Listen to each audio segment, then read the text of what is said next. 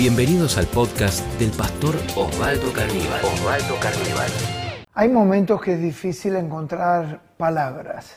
Cuando estamos rodeados de tantas cosas negativas como nos toca vivir, encerrados en nuestras casas, es ahí cuando, por lo menos me pasa a mí, y creo que seguramente te debe de pasar, el hecho de redescubrir el valor de la palabra de Dios.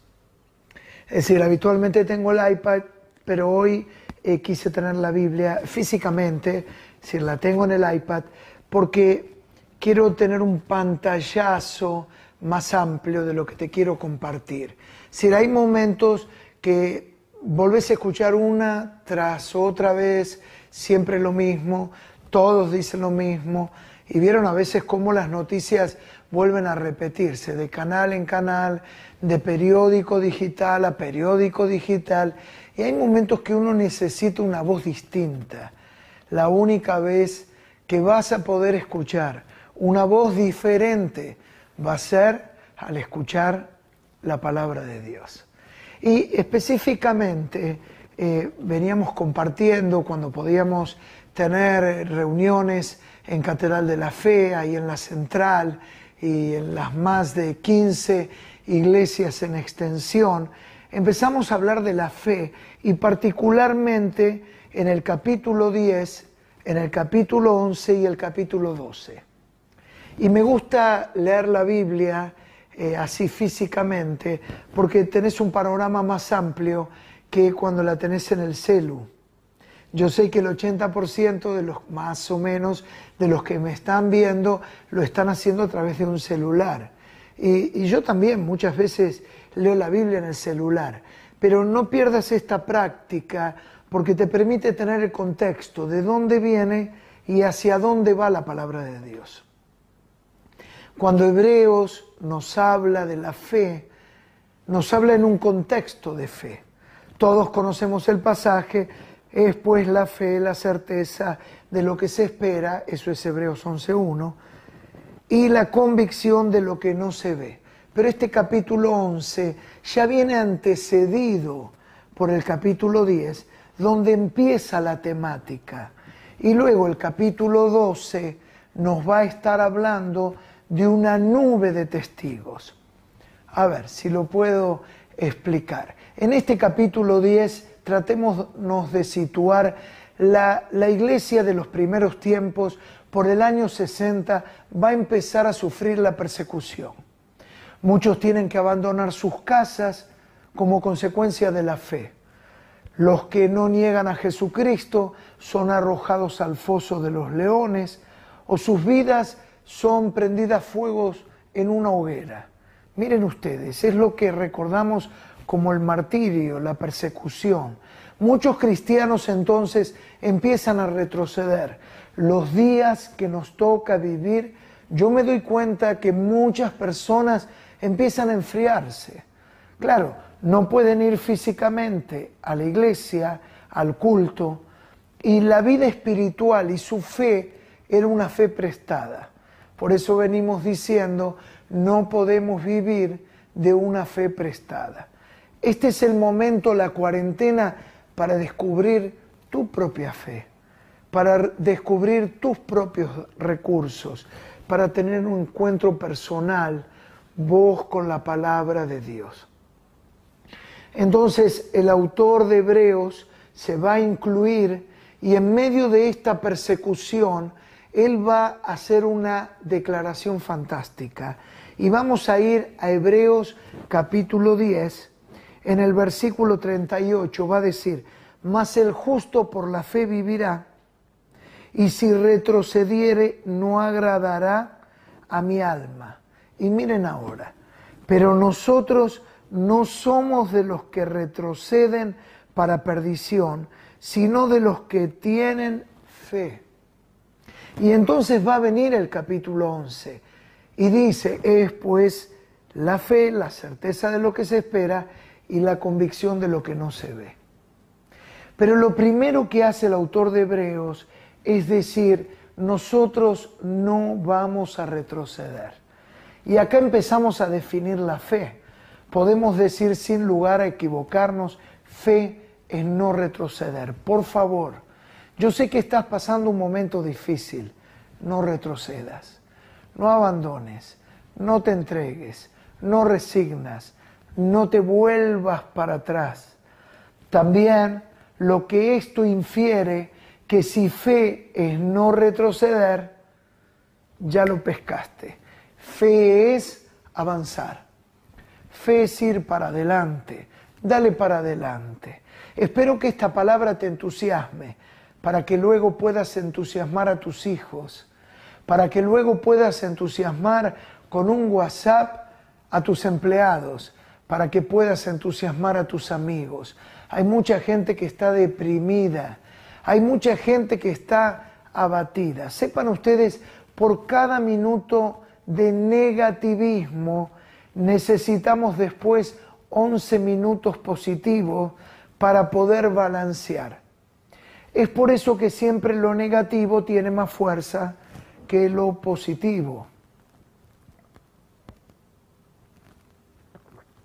Más que nunca necesitamos de la fe. Por eso muchas veces terminado esta prédica, volví a escucharla, volví a escucharla, volví a escucharla. Constantemente recibimos dardos de pensamientos negativos, muertes. Amigos, familiares que viven en España, en Italia, en otras latitudes, que quedaron varados en Nueva York, y te cuentan lo que están viviendo. Quizás situaciones que ves en la televisión. Por favor, no retrocedas. En otras palabras, no te vuelvas para atrás. Dice que el justo va a vivir por la fe. Luego de sentar esta declaración a la que vamos a volver, en el capítulo 11, y hace ese ejercicio, nos van a dar ejemplos de hombres y de mujeres que no volvieron para atrás. ¿Te acordás de alguno de ellos? Nos habla, por ejemplo, de Abel, nos habla de Enoch, nos va a hablar de Noé, nos va a hablar la Biblia de Abraham, el padre de la fe. Luego va a seguir con Moisés, van a venir Gedeón, y hay ahí como una pasarela y desfile de hombres que con sus ejemplos nos van a mostrar esto que no podemos volver para atrás. Es decir, cuando alguien pone su mano en el arado. Recuerdo una hermana que no puedo borrar su imagen de mi mente. Se llamaba Norma. Ella ya falleció, pero su palabra, que es la palabra de Dios, permanece en mi corazón.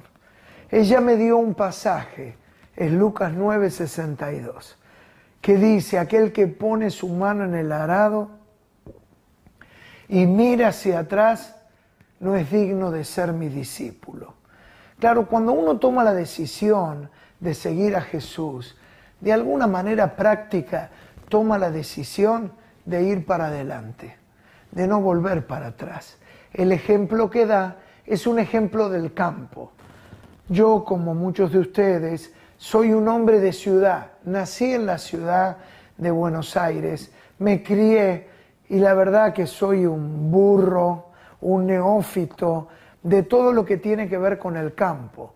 Pero entonces empecé a averiguar y descubrí que el arado es lo que va abriendo la tierra, va haciendo el surco para que el labrador haga su trabajo. Y miren la imagen. El surco es una cuchilla que abre la tierra, la profundiza y saca tierra un montículo sobre el costado y abre un canal y un surco. Por el canal va a ir el agua y en ese surco va a poder caer la siembra. Si el surco está torcido, el agua no va a poder llegar. Por eso cuentan algunos que podían sembrar y arar a la antigua, ponían un trapo por delante, tomaban del arado el caballo, los bueyes y miraban el destino y tenían que ser firmes, no tenían que desviarse porque tenían una mirada firme por delante. Por eso Jesús va a decir, aquel que pone la mano en el arado, aquel que decide a seguirme, aquel que toma mi palabra, ya no tiene que mirar atrás. No mires para atrás, derrotas, circunstancias, querido amigo, hermano, dale para adelante. Jesús va a estar a tu lado. Esta es la historia de todos estos ejemplos del capítulo 12. Luego nos va a describir algunos que sufrieron la hoguera, otros nos cuentan la tragedia de ser aserrados. Y el capítulo 12 nos va a hablar de una carrera, y miren ustedes, la, la vida cristiana es una carrera donde no importa quién llega primero, sino lo importante es que todos puedan llegar al destino. Y nos dice de correr la carrera y que tenemos una nube de testigos. ¿Quién es esa nube de testigos? Son todos los que nos dieron ejemplo en el capítulo 11. ¿Te acordás? Moisés, Gedeón, Abraham. Pero va a consagrar este capítulo 12 diciendo, puestos los ojos en Jesús, el autor y consumador de la fe. Es decir, mi ejemplo es Abraham, mi ejemplo es Moisés, mi ejemplo es Gedeón, mi ejemplo es Elías, pero cuidado, mis ojos están puestos en Jesucristo. Pone tus ojos en Jesús. Hay personas que son defraudadas y me dicen, pastor, yo lo tenía esta persona tan alto y se me cayó. Y yo les digo, ¿y quién te lo mandó a poner tan alto? Pon en alto a Jesucristo. Siempre en alto tiene que estar Jesús. Tus ojos, queridos hermanos y amigos, tienen que estar en Jesús. ¿Por qué en Jesús? Porque Jesús no te va a fallar. Porque cuando Jesús se ha comprometido a estar a tu lado, Él va a estar a tu lado todos los días hasta el fin del mundo. ¿Se acuerdan la última palabra que Jesús le da a los discípulos antes de ascender al cielo? Yo estaré con vosotros, repetilo, todos los días hasta el fin del mundo. ¿Cómo Jesús hace hoy en día esa palabra real? Por medio del Espíritu Santo. Él en Juan nos dice, no os dejaré huérfanos, estaré con ustedes. El huérfano no solamente tiene una condición, sino yo he descubierto que la orfandad es una condición no solamente filial, sino es una condición de corazón. Hay gente que tiene papá y mamá, pero se siente huérfana. Es decir, el huérfano está desprotegido, se siente abandonado, se siente que nada lo cubre y lo protege. Pero el Espíritu Santo ha venido a cubrirte y ha venido a protegerte. Le hablo también a todos los que me miran y están solos. Estás viviendo solo. Quizás no están tus hermanos, padres, hijos, nietos, abuelos. Estás solo. El Espíritu Santo está a tu lado. Y entonces finalmente volvamos a Hebreos capítulo 10 y miren ustedes lo que nos va a decir el versículo 38. Dice, mas el justo vivirá por la fe, y si retrocediere. La palabra retroceder en el idioma original de la Biblia significa arriar las velas, es decir, bajar las velas. Retroceder que es lo contrario a avanzar. Dijimos que fe es avanzar y justamente retroceder es lo contrario. Significa bajar las velas. Bajar las velas es abandonarse. Es decir, yo no puedo más. Ya lo que tenía que hacer lo hice, bajo las velas y vieron como hay gente que dice que sea lo que Dios quiera. Ahora, queridos hermanos y amigos, yo aprendí algo en la vida. Yo pongo las velas y Dios pone el viento. Termino con esta historia. Por el año 1850 hubo un misionero llamado Hudson o Hudson Taylor. él fue enviado a la China. Era un hombre inglés comprometido con la fe y el Espíritu Santo le habló que debía de ir a la China, a la China. En uno de sus viajes, la embarcación se acercaba a una isla donde los habitantes eran caníbales, es decir, se comían a los seres humanos. El capitán estaba desesperado porque no había viento y habían bajado las velas. El capitán corrió, golpeó el camarote de Hudson Taylor y le dijo, abra, abra, por favor. Cuando Hudson Taylor abre el camarote, le dice, capitán, ¿qué es lo que le pasa? Es que no tenemos viento. ¿Y qué sucede? Es que nuestra embarcación poco a poco se está acercando a la orilla y en esta isla, si nosotros encallamos, vamos a ser devorados por los aborígenes que comen seres humanos. ¿Y qué espera que yo pueda hacer? Bueno, usted nos dijo que podía orar a Dios. Por favor, pídale a Dios un milagro. Y Hudson Taylor le dijo, capitán, vuelva cubierta, pídale a los marineros que levanten las velas.